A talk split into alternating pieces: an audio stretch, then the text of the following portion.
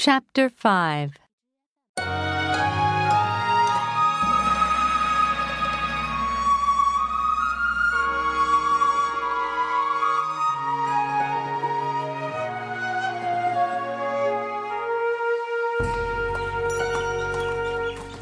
The next day, Mulan is ready to leave the emperor's palace. Yi Ming comes to say goodbye. Hua Hu, thank you for saving my life. He says, Please don't forget me. How can I forget you? says Mulan. You're my only true friend. Then Mulan begins the long journey home.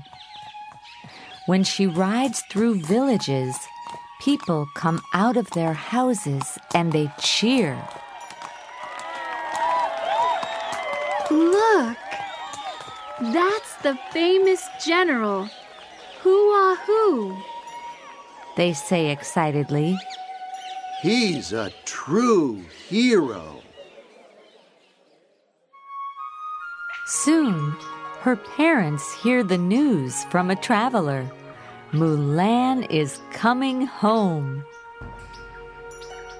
They make a big feast. Mulan's brother, Shang, is a young man now, and he puts firecrackers ready at the gate. When is Mulan coming home? He asks every day. The next morning, Mulan arrives in the village. Shang runs out to see her. Mulan rides up to her house. Welcome home. Shouts Shang over the noise of the firecrackers. Look at our daughter. Cries her mother. She is now an important general, Says her father.